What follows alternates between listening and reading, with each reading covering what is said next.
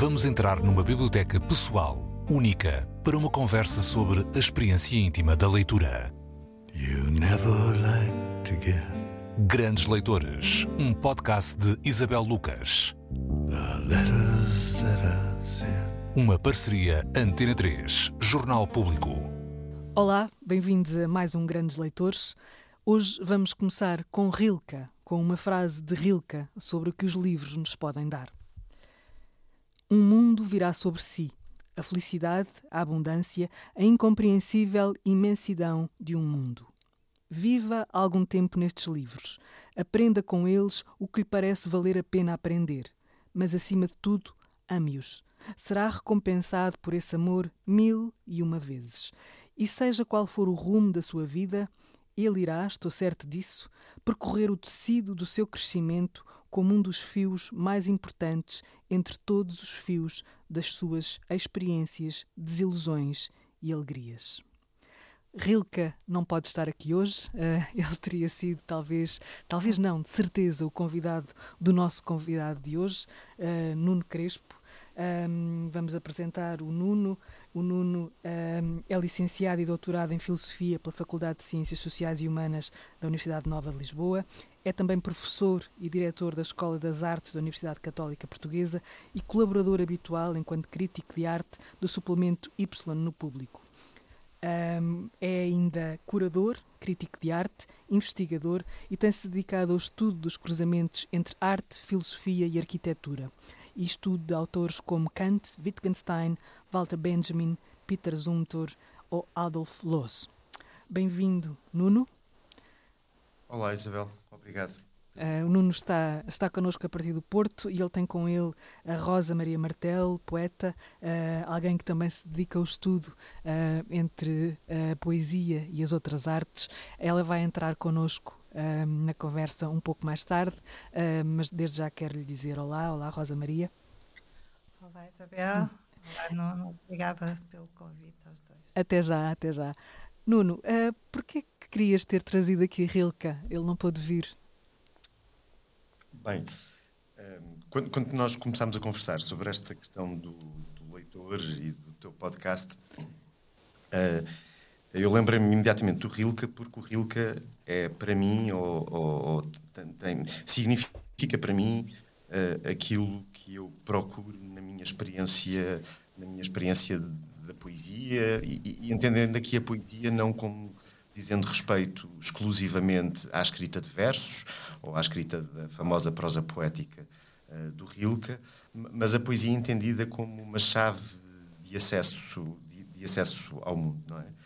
E, e- e- porque o Rilke, eh, na formulação que faz, quer do seu próprio projeto poético, eh, quer da maneira como ele entende o que é o, o poeta, o, o que é, o, que é que é o ofício propriamente do poeta, introduz elementos de dificuldade, eh, fazendo recurso não de uma maneira arbitrária ou meramente ornamental ou meramente retórica para embelezar e dar uma forma mais potente aos seus, aos seus textos, mas introduz na sua poesia e no seu pensamento eh, elementos de total incompreensibilidade. E eu acho que são esses elementos de incompreensibilidade, incompreensibilidade no, no no- no sentido que eu aqui o estou a usar significa um elemento de resistência, Sim. é precisamente aquilo que eu acho que deve, deve constituir o cerne, o cerne eh, de, uma obra, de, de uma obra poética. E o Rilke, nas suas diferentes dimensões, não é? quer quando está a escrever sobre escultura, quer quando está a escrever sobre a cidade de Paris, num dos livros eh, admiráveis que são as anotações de Malte Lot Risperriga, quer quando está a escrever sobre os anjos ou sobre o amor, falo sempre de uma maneira em que os textos não nos resistem nos resistem. São peças são peças que, se, que, que não tentam ilustrar nenhum tipo de mensagem simples que não tentam ser claros que não ambicionam a claridade como se a claridade pudesse ser a grande utopia. O- pudesse ser a grande utopia poética mas pelo contrário Tu gostas dessa resistência na leitura? Gosto da resistência na leitura, gosto da resistência em todos os gestos poéticos, porque é essa resistência que cria espaço para que eu, enquanto leitor, eu, enquanto espectador, eu, enquanto experimentador uhum. dessa obra, é, é, essa resistência que me cria espaço para, para, para eu poder exercer o meu pensamento. Uh, uh, e não ter que tomar uma decisão relativamente a uma obra poética de concordar ou não concordar com ela, estar de acordo ou não estar de acordo, mas uh, partir de uma experiência, aqui podemos dizer que é uma experiência que se pode traduzir na expressão que é uma tentativa de compreensão e que essa tentativa de compreensão se caracteriza por uma, por uma espécie de corpo a corpo com o texto, em que umas vezes vencemos, outras vezes somos vencidos, umas vezes achamos que compreendemos e que vencemos o, e que vencemos o poema e afinal fomos vencidos por ele. E depois, quando, quando voltamos, percebemos que afinal não saímos vencedores, mas continuamos derrotados, porque continuamos sem, sem, sem, sem ter acesso ao total alcance das palavras utilizadas pelo, pelo, pelos poetas. E eu encontro tudo isto no Rilke, encontro tudo isto no Rilke de uma maneira muito, muito, muito, muito, muito, muito, muito, muito potente. Sim, tu estás a falar, eh, estamos a ouvir o, Nuno Crespo, leitor, ehm, já com alguma experiência de leitura, portanto, mas uh, tu, tu, tu, tens ideia, tens a noção do que fez de ti leitor lá muito atrás? O que é que te agarrou ao texto como alguma coisa de desafiante, da maneira como tu encaras esse, esse, cada texto, não é? Neste momento, mas houve um princípio para isso é uma, essa, essa genealogia da leitura é muito difícil, mas, mas eu, eu, devo confessar, devo confessar que não sendo eu católico, ainda que trabalho numa universidade católica que respeito uh, muito, com pessoas admiráveis, mas não sendo eu um católico praticante, uh, a primeira experiência de resistência de textos que eu conheci foi precisamente foi precisamente na Bíblia. Eu tinha uma na Bíblia eu tinha uma tia que é freira e que lia comigo a Bíblia e aquilo fascinava-me fascinava-me a, a, maneira como ela uh, olhava para o texto e o transformava numa coisa que me deixava maravilhado. Hum. E, e, essa experiência de, de entender um texto não como, como não como uma coisa que está lá a dizer só o que diz, mas o texto como um lugar de pensamento, de experiência, de descoberta. Uhum. Uh, uh, e, e, é uma descoberta que não fica feita de uma vez para toda, por, para sempre, não é? Uh, tu estás sempre a descobrir, e isso interessou-me muito no processo da leitura.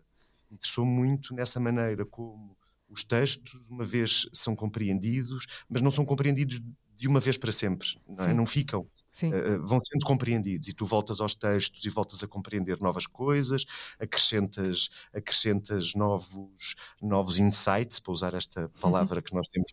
Eu, estou a dizer insight porque, uh, porque, me, porque me lembrei, porque me lembrei de uma expressão intraduzível do Rilke, que é o conceito que ele faz de Einsehen. Hum que é uma, é uma expressão muito, muito. Os ingleses traduzem, nas, é, uma, é uma expressão que ele utiliza numa carta que escreve à sua grande patrona e também amada Magda von Attenberg, em que ele fala do ofício do poeta como o ofício do Einsehen. Os ingleses traduzem por insight, Sim. mas não é bem insight, é um ver a partir de dentro. Ele Isso. explica, é uma carta belíssima, mas é um ver a partir de dentro.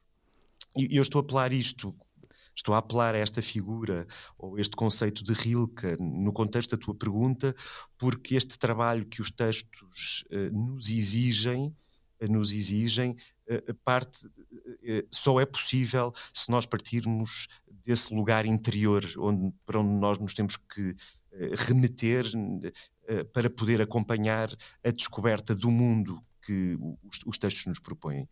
E é muito bonito porque o Rilke entende que o poema e o poeta é, corresponde a um, a um movimento que é a um tempo uh, espiritual e físico se de, de, se deslocar para o centro de um ser. Ele dá o exemplo de um cão, é, é, é, muito, é muito bonito a maneira como ele fala do cão, e diz que o lugar do poeta é precisamente esse, esse, esse lugar no centro do cão, uhum. não utilizando o cão para ilustrar o que quer que seja, mas para poder, nos primeiros dias de vida do cão, poder uh, uh, apreender com o cão uh, a perplexidade que o mundo lhe causa. Uhum. E, portanto, e, portanto esta, esta, esta posição que é, uma, é, é, um, é um movimento de deslocamento para um, para um interior, estando atento, não é? é? é muito interessante porque nesta carta ele, ele, valoriza muito este movimento, aquele chama Einser, não é? O ver a partir de dentro, ver a partir de uma posição interna, mas também nos alerta que nós há um momento em que temos que sair para fora do cão, não é? Porque senão ficamos presos dentro sim, do cão. Sim. E não é sua. E, e é muito interessante porque a partir desta, desta intuição poética do Rilke, eu, eu, eu, percebi que os gestos poéticos, quer eles se materializem num poema, num, num, romance, numa pintura, numa sinfonia, são precisamente tentativas de, a partir de dentro, compreender, compreender isto a que nós queremos dar sentido, que, que é o mundo, que é a vida, que é a nossa relação com os outros, com as outras formas de vida, etc. E tu fazes, enquanto, enquanto hum, no teu trabalho, enquanto crítico, enquanto curador, tu, tu, tens um trabalho muito de diálogo com várias artes, não é? Pôr várias artes em diálogo. Um, partindo disto, eu gostava que me falasse um bocadinho do que é que compõe a tua biblioteca, ou seja, uh, porque este, este, este, este tipo de, de, de entrada nestes livros leva-nos, uh, pode-nos levar ad eterno uh, uma busca que não, que não, que não para, não é? Que não, até porque falavas da Bíblia, Bíblia pode ser um livro, um, é, é, o exemplo mais, mais referido do, do livro um, que está sempre a ser lido e relido e, e, e, vamos sempre encontrando outros sentidos nesse, nesse livro. É? Esse livro leva-nos a uma multidão de outros, de outros livros e de outras artes e, de, e ela tem sido, um, ela mesma, a Bíblia, não é um, um, um grande um grande uh, meio mundo uh, para a arte, não é? A partir de lá tem-se construído muita coisa. E eu gostava de saber, curiosa, uh, em relação ao que pode ser a tua biblioteca, partindo desta ideia de multidão a partir de um livro, não é? é eu agradeço muito a pergunta e, e agradeço-a duplamente. Duplamente porque a estás a fazer à frente da Rosa Martelo. porque eu devo esta compreensão, ou devo o que vou dizer a seguir, à própria Rosa Martelo, que quando nós nos conhecemos há uns anos, uns valentes, já não, não me lembro bem quando é que foi, ela convidou-me para escrever um texto um, sobre a Anna Atterley. Sim. Um, um, e eu já vou-te explicar porque é que estou a, a, a, falar da Anna Atterley. Sim. E a Anna Atterley, muito interessante, uma figura para mim notável e muito singular uh, na, na, arte, e estou a dizer arte de propósito, Uh, é, é, a sua singularidade, independentemente, não vou, não vou discutir o valor literário da sua poesia experimental, visual, da sua obra gráfica, filmográfica, etc. Mas Ana Atterley ensina-nos, e eu aprendi isto porque a Rosa me pediu um texto e eu aceitei o desafio de escrever sobre alguém que, sobre, sobre quem nunca tinha escrito. Uhum. E aprendi com a Ana Atterley que, na verdade, não existem, não existem, só existem relações, só existe arte, aqui num, num sentido com, com a grande, não é? Sim. E que há um movimento, há um movimento que é feito, do qual participam os escritores, os pintores, os poetas, os arquitetos, uh, os músicos, uh, e isso interessa-me. Portanto, e isso interessa-me porque é a partir partir do estabelecimento dessas relações, muitas vezes aparentemente contrárias, aparentemente incompatíveis, compreendermos que muitas vezes, apesar dessa aparente uh, uh, distância, estamos todos a falar do mesmo e estamos todos, e estamos todos concentrados no, no mesmo, não é? Os românticos falaram numa espécie de absoluto literário. Eu gosto de pensar nesta ideia de uma aproximação à arte uh, que não privilegia disciplinas, não privilegia metodologias, mas privilegia a experiência e privilegia a abertura de espaço de pensamento, de imaginação e de imaginação e de reflexão. E por isso, na minha biblioteca, uh, eu tenho, desde, obviamente, sendo eu, sendo eu, tenho, tendo eu o meu treino de base, sendo a filosofia, tenho muita filosofia, sobretudo autores alemães. Os autores alemães foram muito importantes. Sabes alemão? Aprendi a ler alemão para poder ler o Rilke e para poder ler o Wittgenstein. Hum. Uh, foi, foi, essa a motivação. Eu escrevi muito sobre o Rilke, escrevi muito sobre o Wittgenstein e aprendi alemão por causa deles. Lá está, a que a leitura nos pode levar, não é? Aprender é verdade, uma língua. É verdade, aprender uma língua para poder ser fiel, para poder ser fiel.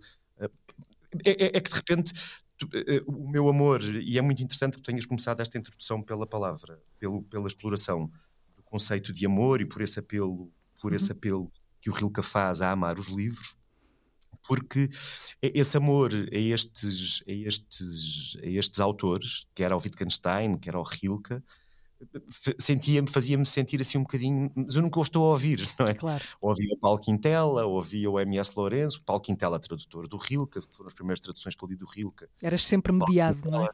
Era sempre, havia sempre uma mediação, eu pelo menos quero saber como é que isto soa em alemão. E, pronto, e foi por aí. Uhum. Mas, e isto, isto é, é, é, é uma expressão do meu amor por este, eu estou a utilizar a expressão amor, porque Sim. não só por, porque tu fizeste a referência, mas porque o amor é mesmo da ordem da incompreensibilidade. Sim. É?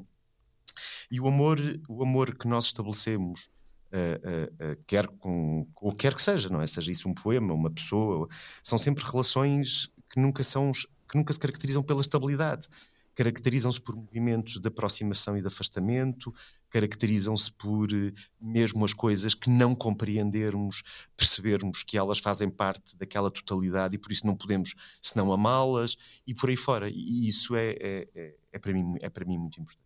Mas estavas a falar da tua biblioteca e dizias que tinhas, obviamente, então, filosofia. filosofia. Filosofia, tenho muita poesia. Muita uhum. poesia. Uh, para, além, para, além da, para além da leitura que esta minha tia, que foi muito importante na minha formação, uh, uh, com quem eu lia muito a Bíblia, esta minha tia Freira, houve outra pessoa muito importante na minha vida, que foi uma professora de literatura, e, portanto, o meu acesso, mesmo a minha opção de estudar humanidades para, para a pessoa da literatura. E, portanto, eu tenho muita poesia, uhum. desde a poesia que nós somos obrigados, felizmente, Sim. a ler na escola, com as pessoas, os Camilos Castelo Branco, até ao meu, aos meus dois heróis poetas portugueses como Herbert Welder ou António Franco Alexandre. Sim, sim. Também tenho muita ficção, eu gosto muito de ficção, uh, muita ficção, sobretudo aquela fixação, aquela ficção uh, que nos provoca experiências de, inquieta, de inquietação uh, e depois, obviamente, muitos, muitos livros de escritos de artistas ou, ou de entrevistas com poetas. Interessa-me muito a maneira como. Oficina?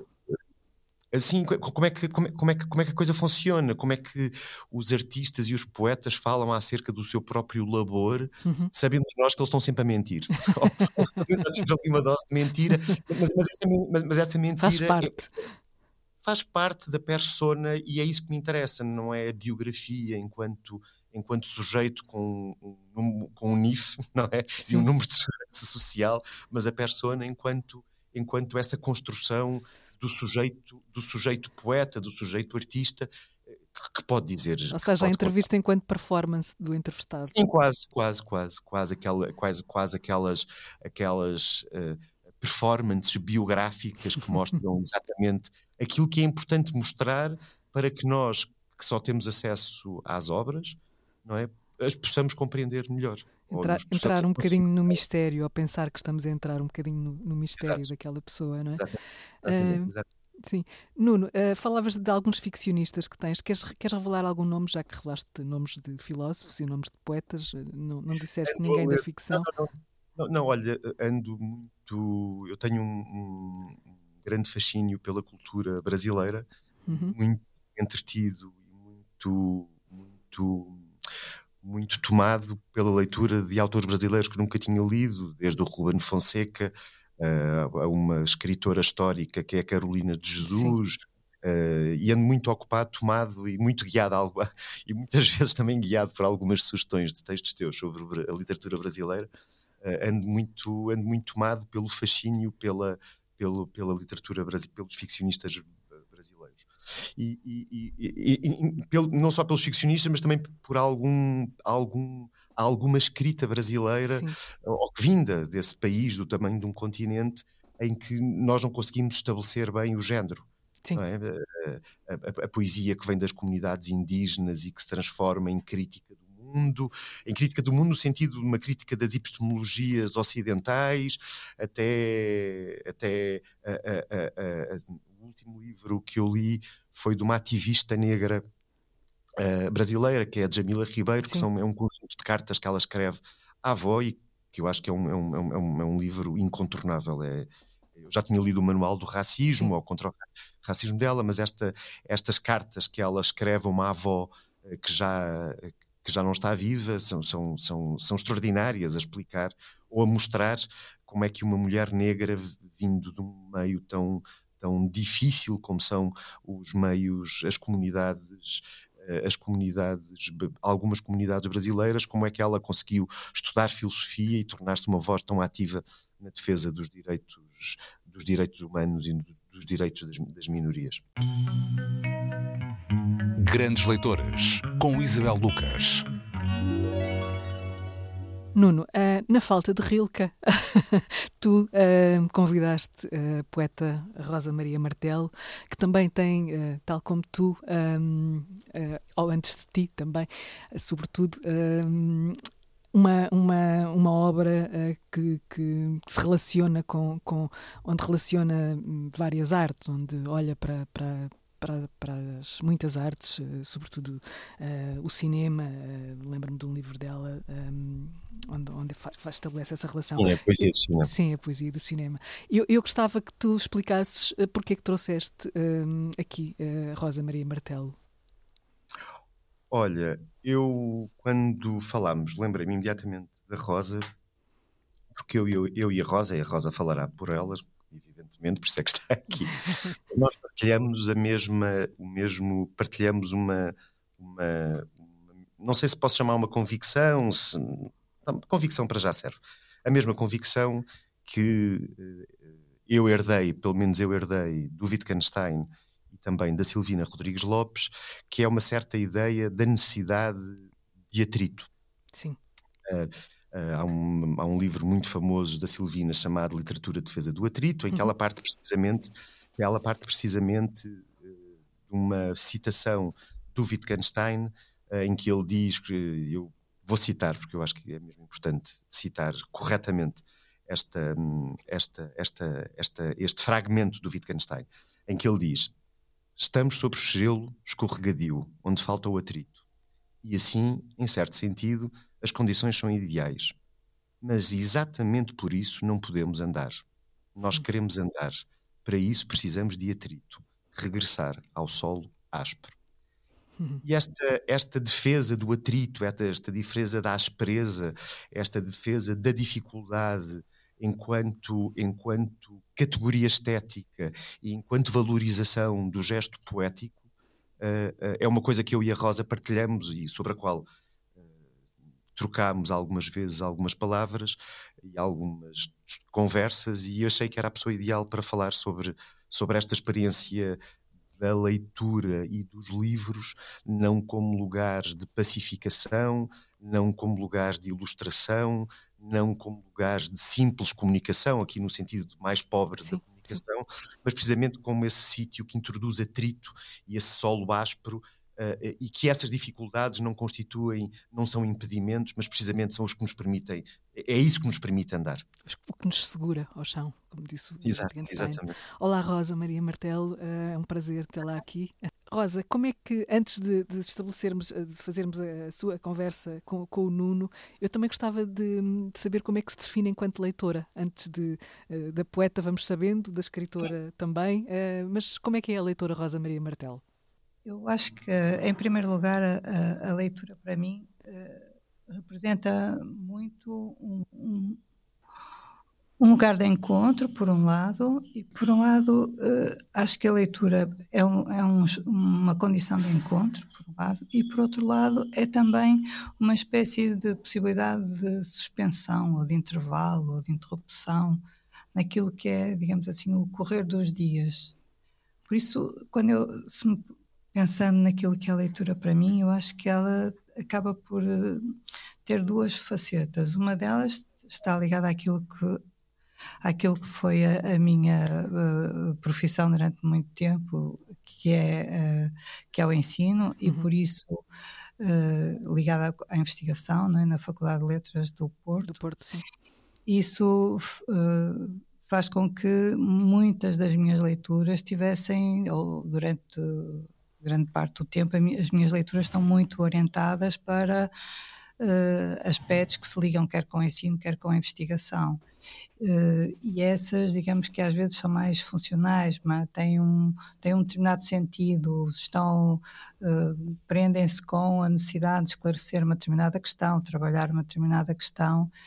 Uh, por outro lado, há, um outro, há uma outra vertente da leitura que passa, passa muito por uma condição de, de, de liberdade, e, e, porque eu julgo que a, a forma como nós uh, lemos, ou aquilo que a leitura nos proporciona, é, uh, em grande parte, uh, uma espécie de ato de interrupção ou rebeldia, no uhum. qual nós podemos encontrar um, um vazio um vazio que pode ser preenchido de, uma maneira muito, muito, muito livre. E isso Sim. também é outra, outra das condições da leitura que me interessa, ou seja, acaba por ter. Uh, estava a tentar mostrar que há duas, duas, dois modos de ler, não é? Claro. A condição de, de, de, leitora pode passar por duas vias. Sendo e uma que é o essas... exercício de liberdade, não é?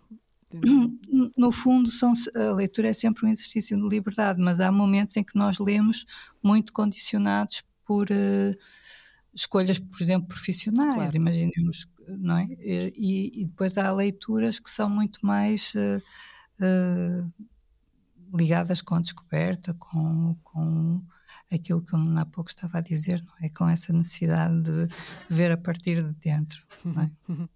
É? um, e, e, também só assim um bocadinho de voyeurismo, como é que é a sua biblioteca? O que é que a compõe? A minha biblioteca tem muita, muita poesia, porque eu trabalhei sempre muito com poesia.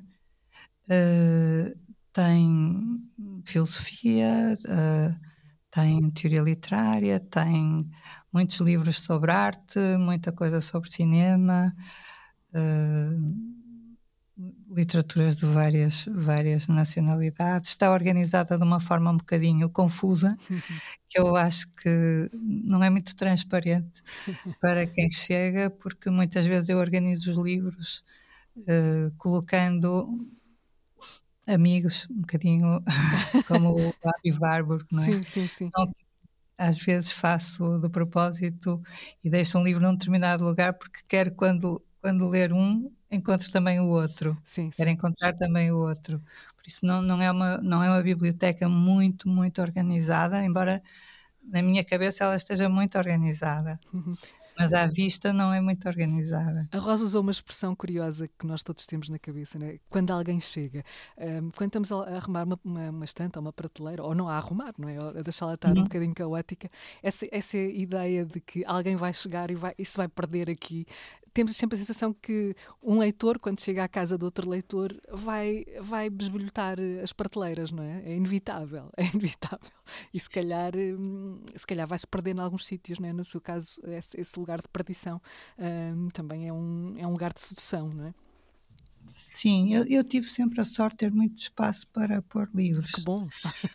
É, tive sempre bastante espaço, um bocadinho mais espaço o que não quer dizer que tenha espaço livre, mas quer dizer que tenho muitos livros, não é? Isso Sim. fez com que eu facilitasse às vezes uh, não fazer assim grandes purgas. Acabo por ter bastantes livros. E isso é, é, uma vantagem para mim, claro, mas uh, traduz-se um pouco nisso, não é? De, de não ser assim uma, uma biblioteca muito transparente, acho eu, a minha. Uhum. Uh, fica o mistério. Um, Vamos falar de, de atrito, uh, esta, essa, essa palavra que o Nuno introduziu aqui que, e que nos sugere tanta coisa quando se fala de leitura. Uh, Nuno, tens alguma pergunta específica para a Rosa ou em relação ao atrito? Em relação, bem, em relação ao atrito, um, em relação ao atrito, eu gostava de ouvir a Rosa porque eu já disse que essa, essa condição de desafio, eh, de desafio que o, que o gesto poético, eu, eu estou a falar em gesto poético para, para, porque entendo que, que, que, que o que está em causa não diz só respeito ao poema, ao livro, mas pode dizer sim, respeito sim, sim. A, a, outros gestos, a outro tipo de gestos. Uh, um, e precisamente uh, interessa muito esta ideia que esse atrito é quase o elemento que cria espaço no interior das obras, cria um espaço interior. E é esse espaço no interior das obras que, que, que cria espaço para a nossa imaginação. E a nossa imaginação uh, precisa desse atrito para, para, para poder construir imagens, não é? Sim. E essa, essa liberdade da construção de imagens corresponde à conquista de um espaço livre de reflexão e de pensamento. Mas gostava de ouvir a Rosa, porque Sim. nós não preparámos esta conversa. Mas ainda bem, ainda bem. As conversas muito preparadas, às vezes depois eh, estamos a pensar naquilo que nos esquecemos de dizer e, é melhor que, que aconteçam eh, assim. Eu gosto mais. Grandes Leitores, uma parceria Antena 3, Jornal Público. Pegando um pouco na, nas ideias que o, que o Nuno acaba de, de referir, uh, quando eu uh, comecei a trabalhar com poesia, uh, trabalha, isto como, como professora e como investigadora, eu interessei-me muito pelas, uh, pela, pela poesia portuguesa dos anos 60. E, concretamente, uh, isso, havia um autor na altura que eu valorizava bastante, que era o Carlos Oliveira, sim. este ano tem sido o centenário. Sim, sim, sim. Temos estado a comemorar o centenário de Carlos Oliveira. E, e, é um autor que tem precisamente essa dimensão de, de atrito. Sim. Ainda hoje há, há, livros de Carlos Oliveira que eu já li uh, dezenas de vezes, sem exagero nenhum, e que me deixam, que me, me deixam com muitos, muitas questões do ponto de vista hermenêutico. É? Muitas questões. Há, há, há livros que, uh, de Carlos Oliveira, por exemplo, O Finisterra, que Sim. é um livro que eu acho absolutamente incontornável na literatura portuguesa, e aqui já estamos a falar de um livro publicado em 78, não é? Exato. Uh, há livros que, do Carlos de Oliveira que cada vez que os leio descubro outras dimensões. Isso prende-se, isso não, é, não, acontece só comigo. É, é, digamos que o leitor do Carlos de Oliveira tem muitas vezes esse tipo de experiência. E isso acontece porque são livros que estão hipercodificados, ou seja, são livros em que uh, o autor colocou uh, tant, tanta informação a tantos níveis diferentes. Para termos uma ideia, acho que no caso de Finisterre, por exemplo, Carlos Oliveira demorou cerca de 20 anos a escrever esse texto, recuperando numerosas fontes, apontamentos, coisas que ele tinha feito antes. Uh, o, que é, o que acontece com esse tipo de, de, textos que numa dada altura me interessaram, e acho que me interessaram sempre, e que se prendem então com essa questão do atrito, é que são, são textos que nós uh, estão, eles estão escritos com uma tal densidade que de cada vez que nós os lemos, nós podemos produzir sentidos diferentes. E isso faz com que uh, eles funcionem, tenham também uma dimensão lúdica, uhum. na verdade, não é? Sim. E por outro lado, também são textos que nos obrigam a estar permanentemente atentos a uma dimensão que eles têm, que é uma dimensão de, de metadiscursividade, isto é, são textos que refletem sobre eles mesmos, que se fazem em grande parte pensando o modo como eles são construídos, o modo como eles existem, o modo como eles se constituem. Sim. Isso cria uma leitura que é mais lenta, não é? Isso também tipifica um leitor. Acho que quando nós falamos de atrito, e talvez seja aí que o Nuno e eu nos encontramos, uhum nós gostamos de ler uh, textos que são desafiantes, textos que nos resistem de alguma maneira, que nos colocam questões que são complexas.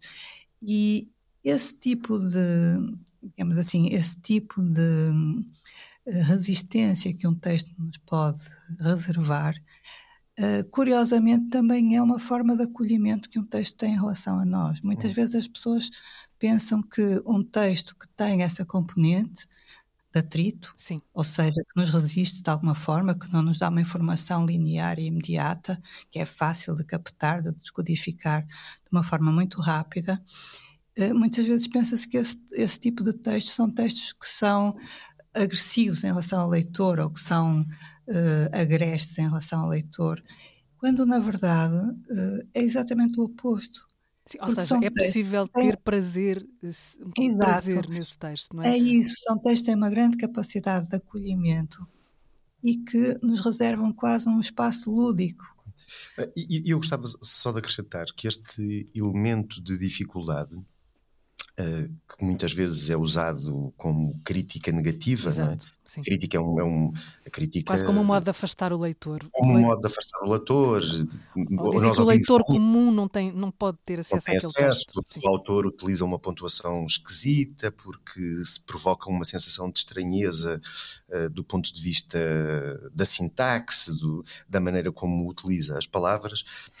E, e, e eu, eu posiciono-me exatamente do lado contrário e é aí que eu me encontro com a Rosa, uh, uh, posiciono-me exatamente do lado contrário, uh, concordando com, com a Silvina Rodrigues Lopes, porque eu tenho, uhum. por quem eu tenho uma admiração ilimitada, enquanto pensadora destas questões, quando ela, precisamente nesse texto, que foi o início deste meu diálogo já há alguns anos com a, com a, com a Rosa, sobre o atrito, que se chama Defesa do Atrito, ela chama precisamente a atenção que só defendendo o atrito, só defendendo a dificuldade, o caráter misterioso, incompreensível e muitas vezes caráteres estes, às vezes inultrapassáveis.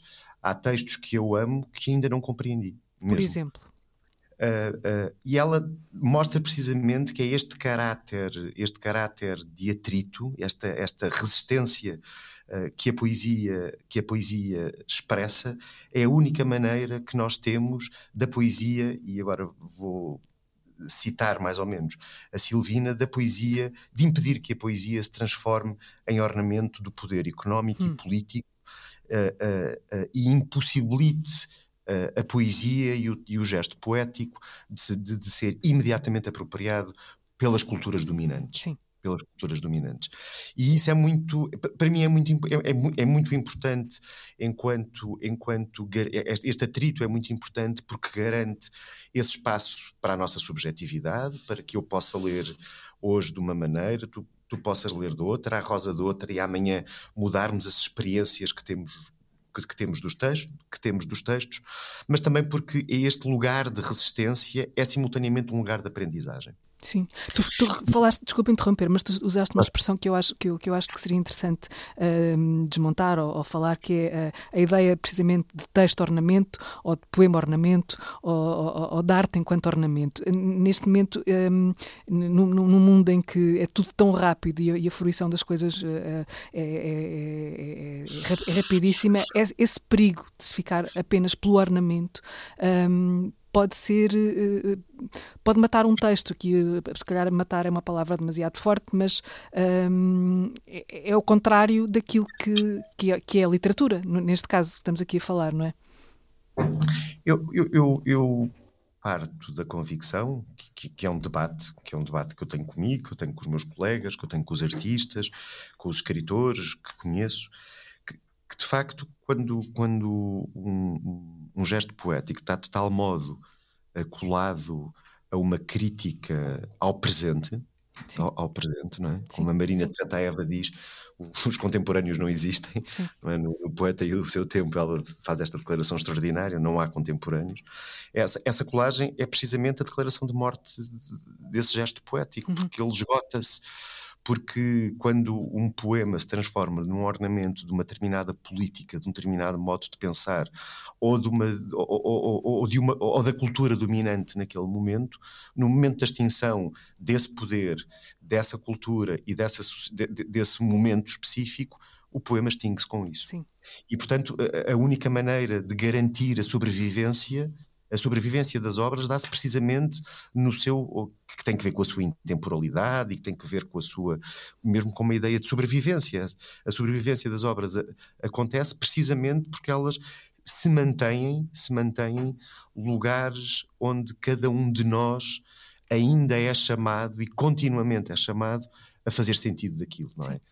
É, é, é, é uma permanente interpelação, não é? E é, e é notável, eu, eu, acho que é o. o eu, eu, acho que se tem falado muito pouco porque é que a arte é politicamente tão interessante, não é? Sim. Ou fala-se, fala-se, a meu ver, coloca-se este ponto da relação entre poesia e política, arte e política, sempre na tomada de posição dos sujeitos poéticos ou artísticos, e não, e, e não como é que uma obra de arte, por exemplo, uma pintura de uma paisagem pode ser, pode ser um elemento, um elemento político. E é-o, a meu ver, porque é uma estrutura de tal modo aberta que nunca nenhuma palavra será a palavra final. Sim. É, é, é extraordinário que nós visitemos. Eu tenho um amor particular pela pintura do Velázquez, e, e é extraordinário que, que, que, já tanto foi escrito sobre o Velázquez, já tanta gente viu o Velázquez, e, e, e ele mantém-se enquanto uma experiência possível para cada um de nós. Ele mantém-se como um lugar onde cada um de nós pode encontrar um sentido, onde cada um de nós pode ter uma experiência e esta, esta abertura, uma potência inesgotável, não é? Sim. O Giorgio Agamben fala de uma uh, fala de, é uma potência de uma potência, uma potência que nunca se esgota. Constitui simultaneamente a sua dificuldade e a sua riqueza, não é? Sim. Eu talvez acrescentasse aqui um, uma dimensão.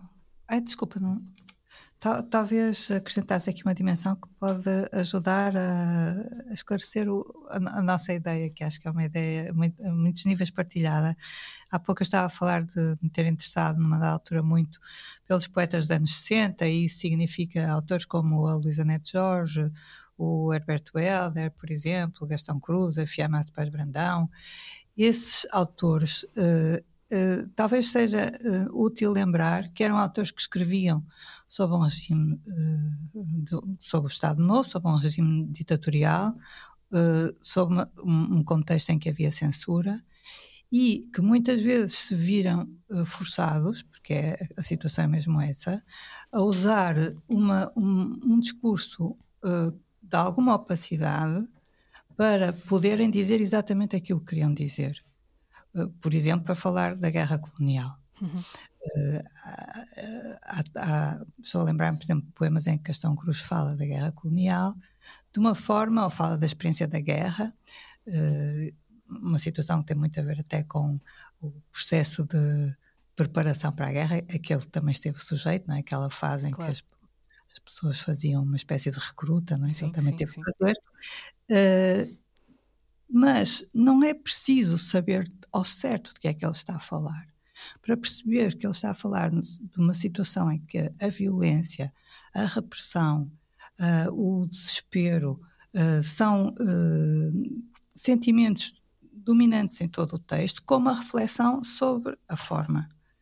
Ou seja, isto para dizer que muitas vezes um texto tem uma dimensão esta, esta ideia de atrito que nós estamos a falar é muitas vezes uh, associável a um, a um, ato de resistência do ponto de vista social, do ponto de vista político, do ponto de vista ideológico, uh, porque há pouco eu chamei a atenção para o lado de um, um lado de leitura construtiva, por vezes que até uh, adquire uma, uma dimensão um pouco lúdica da parte do leitor, visto que o leitor pode ter um papel muito mais construtivo a ler um texto desse tipo do que a ler um texto com uma, uma descodificação mais, mais imediata, digamos sim, assim. Sim.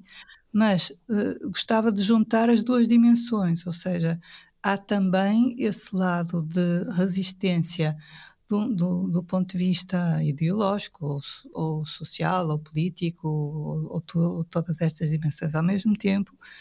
E, portanto, é, o Derrida tinha uma expressão engraçada para falar desse tipo de textos, e é que eram textos ouriços, ou seja, textos que tinham todos os picos virados para fora, não é? Podiam, ferir. mas de facto podiam ferir e, e, e, são, e também uh, podiam defender-se de alguma forma. Exatamente, exatamente. É? exatamente. Pronto. Uh, muitas vezes acho que essa dimensão de, de, de defesa é, é subavaliada neste, neste tipo de textos, porque se pensa que são, são textos demasiado herméticos ou demasiado fechados, mas não é isso. Sim, textos uh, que expulsam o leitor de alguma maneira, não é? Pois, mas, mas não é bem isso.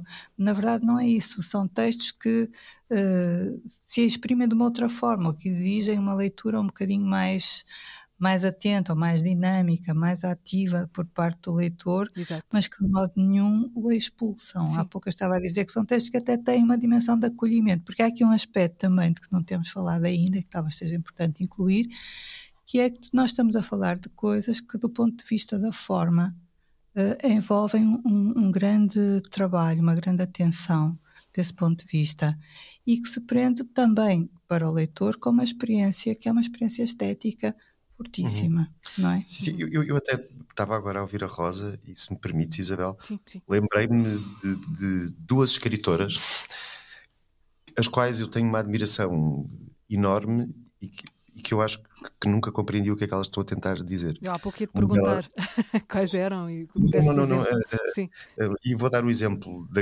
da, da Lanzol, a Lanzol naquelas formulações, naquelas formulações tão, tão irresistíveis porque nos lançam para um abismo e para um lugar para um lugar qualquer onde nós sentimos que temos que estar, mas, mas, não, mas não saímos de lá com respostas, com mensagens, com palavras bonitas.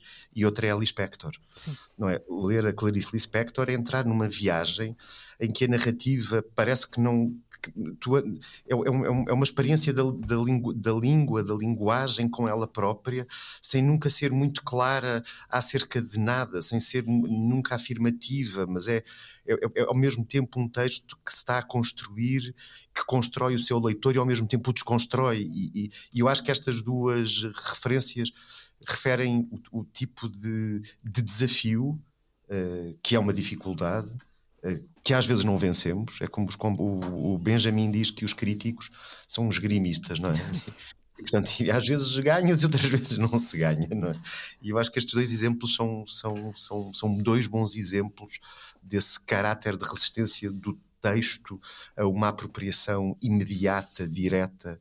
Ma- Mas que se traduz numa fortíssima condição libertária. Uhum. Sim. E, Acho que é isso também que é, que é muito interessante nesse, nesse tipo de autores de que estamos a falar, eh, que, que, se que é essa, que é o leitor encontra nesse- nesses textos um, um espaço de, de experimentação libertária. Uhum. não é? Eh, Ele é seja- convocado a isso, não é? Como se o, se o, é se o- texto convoca-o a participar naquilo. eh, E a sair de si, não é? De Sim. uma forma muito evidente. Eh, eh, Eu acho que, que- eh, são momentos em que o leitor é convocado a construir a própria obra, não é? Sim, sim, sim. Porque ela- e, e é, e é- e é interessante, porque aqui podemos voltar ao Rilke, eu prometo que não volto mais ao Rilke, porque o Rilke, o Rilke eh, mostra, nomeadamente nos cadernos de Malte ou de Riesberg, nas, nas, nas anotações, que, que aquilo que, que, que a palavra, aquilo a que o, o veículo ou a palavra poética nos leva é para uma, é para uma interioridade desconhecida. Ele tem uma frase no ponto 4, na, na, na tradução da Teresa Dias Furtado, na Relógio d'Água, em que ele diz: Tenho uma interioridade que desconhecia, tudo para aí se encaminha, não sei o que aí se passa. E isto é muito interessante, é, é muito interessante se nós transpusermos esta, esta, esta afirmação, não é? Não sei o que se passa na minha interioridade para esta experiência da leitura. É, é precisamente esta situação que eu acho que estes autores que nós temos estado a falar, eh, face às quais nos, nos colocam, não é? É face a uma interioridade que nós desconhecíamos, face a uma interioridade que nós é a nossa interioridade que nos surpreende e nós ficamos e nós ficamos surpresos por não percebermos que, que, que a tínhamos e, e que aí aconteciam eh, coisas. Como é que cada um de nós olha para a barata que se esmaga na- no quarto da, da, da Paixão segundo GH, não é? A Ninguém, Exato. ninguém sente aquilo da mesma maneira eh, e parece que a, que, a, que a escritora ou a narradora, no, no caso, quando está a fazer eh, aquela descrição, também se está a descobrir ela própria e nós com ela. É um, é um, É, é um trabalho in- interminável, não é? E há, há uma, há uma o, o livro foi adaptado ao cinema. Eu estou muito curiosa para ver como é que fizeram aquela adaptação. Eh, é, é um, um realizador que está habituado a, a transformar eh, obras literárias em, em filme e estou bastante curiosa. hum, Devo dizer como é que como é que ele vai fazer este exercício, como é que ele fez, porque o filme está feito, só que com a pandemia acho que ainda não ainda não Olha. ainda não foi ainda não foi para as salas. Hum, Eu não sei se, se, se, vocês têm mais algum ponto que quisessem tocar sobre, sobre isto que estamos aqui a falar, esta, esta um, atração e ao mesmo tempo uh, um, resistência e o, o, número de possibilidades que, que um livro nos pode dar só por si, não é? Quer dizer, havia, havia imensas havia imensas outras declinações deste sim, tema. Sim, sim muito e muito, muito e muito e que se podiam aprofundar, não é? Sim. Nomeadamente uma, uma, pista que também é deixada pela Silvina Rodrigues Lopes, que é como é que esta ideia de atrito também se liga com a criação das figuras monstruosas, não é? Exato. Ou seja, o monstro que é o inesperado e que tem formas que nós não compreendemos e que é um híbrido entre diferentes seres e isso era outra, mas eu acho que é outra conversa. Sim, há muitas, vai haver tempo para outras conversas, espero. Este, este, este tempo um, já nos deixou aqui belas pistas sobre, sobre esta, esta bela, bela questão do atrito uh, na literatura, na obra, na obra literária. Grandes Leitores, com Isabel Lucas. E agora gostava de vos ouvir com algumas sugestões um, de livros. Um, quem quer começar? A Rosa, o Nuno? A Rosa, claro. Ladies first. então, eh, uma das. Eu penso que um do, dos grandes acontecimentos em matéria de livros de poesia em Portugal é a reedição de, dos poemas de António Franco Alexandre. Isso. Esse é um livro que eu penso que é incontornável, que tem muito a ver com o que estivemos a falar aqui, uhum. em termos de experiência do atrito. Eh, e que é um livro de uma. e que, e que talvez seja melhor. Um, um, não, não sei se posso dizer o melhor, mas sem dúvida um dos melhores exemplos que poderíamos dar da, da forma como essa experiência do atrito se prende com o rigor com, e com uma, uma, uma experiência da beleza também. Não? Sim. Então, essa seria uma sugestão. A segunda sugestão, eh, pensando na, também no, no que o, uh, o Nuno Crespo esteve a referir, seria o, o livro mais recente da Silvina Rodrigues Lopes, Nascer do Mundo nas suas passagens. E eu chamaria a atenção até para eu ainda não estou, ainda não li o livro todo, mas um, já li bastante e um, um dos, dos textos que me parecem absolutamente incontornáveis é o último, um texto chamado Salvaguarda da Fragilidade sobre a Desconcertante Concertação, que é um texto que reflete uh, uh, a um certo momento precisamente sobre o papel do leitor e do modo como uh, e, e, sobre o que é que é a, a leitura, mas também uh, tem uh, outras outras dimensões que passam por, por exemplo, pensar o que como é que hoje um, se faz a institucionalização dos saberes e das artes e que também me parece que é um, um, um, um artigo uh, muito, muito interessante num livro que acho que é também incontornável. Depois, poderia indicar também um livro que também acaba de sair, que é O Mundo, da Ana Luísa Amaral, Sim. que é um livro que foi escrito em grande parte já durante a pandemia e que reflete um olhar eh, muito atento às pequenas coisas, aos pequenos seres. Quando falo em pequenos seres, são mesmo pequenos seres, são insetos, são. Uh, tem um, é um livro que inclui um. Não, não é só isto, mas inclui um pequeno um bestiário dos seres ínfimos, que é uma coisa muito muito bonita e que uh, também acho que nos chama a atenção para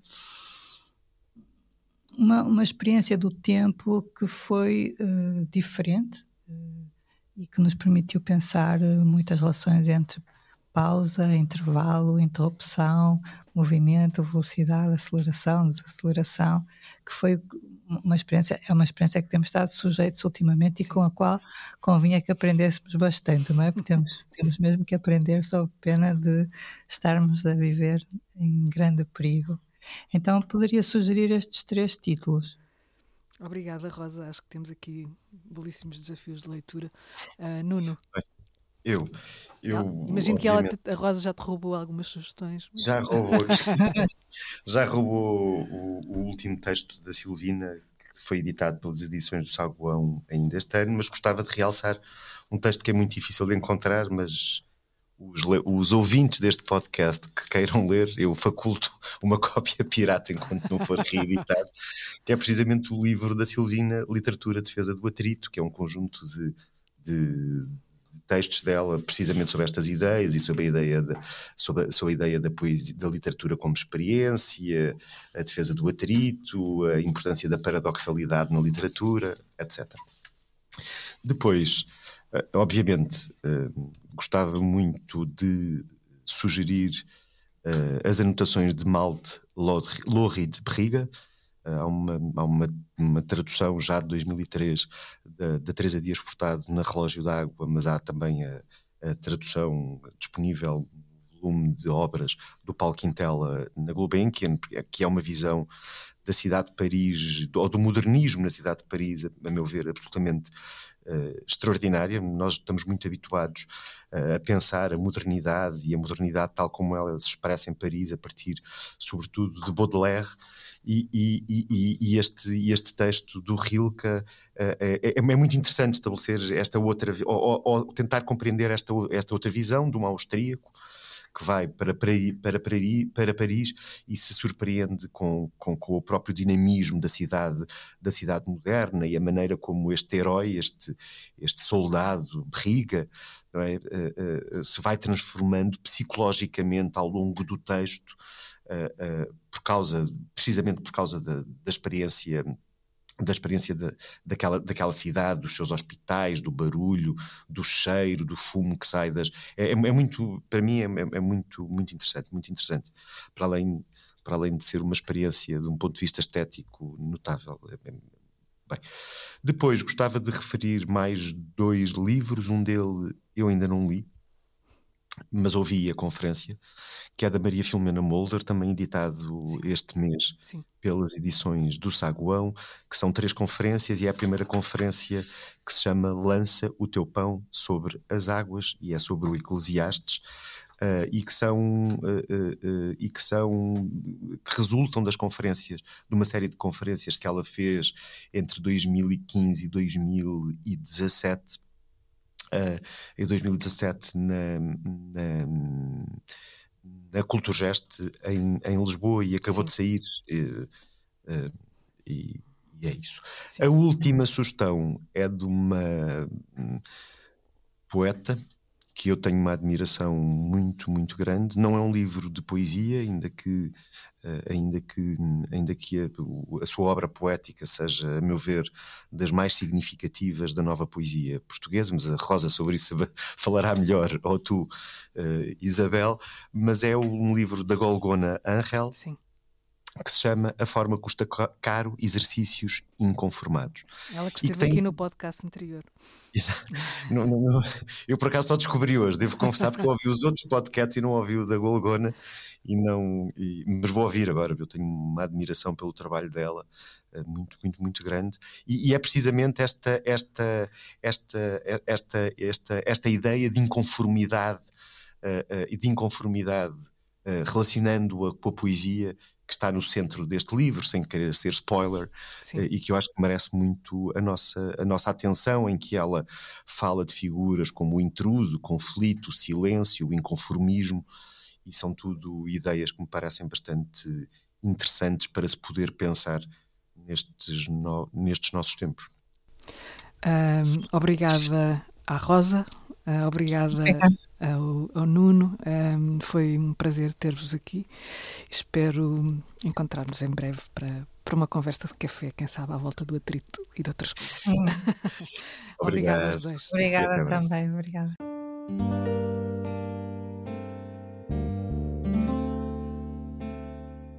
Vamos entrar numa biblioteca pessoal, única, para uma conversa sobre a experiência íntima da leitura.